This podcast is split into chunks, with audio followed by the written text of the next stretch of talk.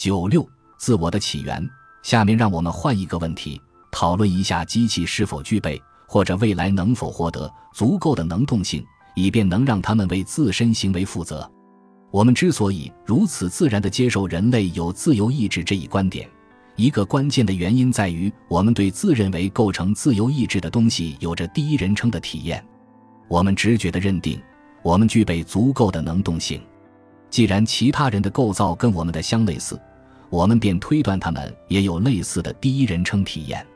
目前我们无法对机器做出同样的推断，但是随着机器越变越复杂，我们是否还能够放心地认定机器无法拥有第一人称的体验呢？要解决这个问题，就必须搞清楚我们所说的第一人称体验究竟是指什么。想象一下，一个完美的圆球刚好立在一个光滑的山丘的顶端。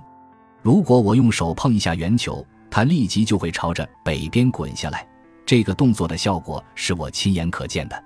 或者，如果这时吹来一阵西风，圆球立即就会朝着东边滚下来。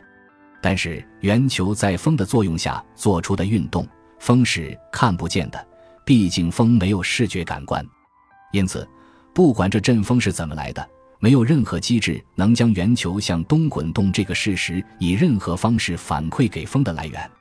可如果是我出手碰了圆球一下，那么情况便完全不同了。实际执行推球这个动作的机器与传感器相连，而传感器又将因我的动作而发生的事件的信号反馈给制造了这个动作的机器。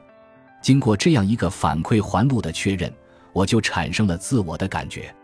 让圆球向北滚动的是我，或者至少在我看来是这样的。我所说的“我”，其实是让球向北滚动并看见球向北滚动的那个东西。如果给一台机器配备造风的机制，用以看见结果的摄像头，以及能将圆球与山丘顶端及其周围的环境区分开的图像处理软件，那么这台机器是否能产生对自我的感觉呢？它是否能形成类似因果关系的概念？它需要这样的概念才能形成某种能动性，或者说一种对于他自己的行为能够影响客观世界的理解。眼下，很少有程序拥有形成这种理解所必须的反馈机制，但我认为未来会有更多的机器获得这种能力。感谢您的收听，本集已经播讲完毕。喜欢请订阅专辑，关注主播。主页更多精彩内容等着你。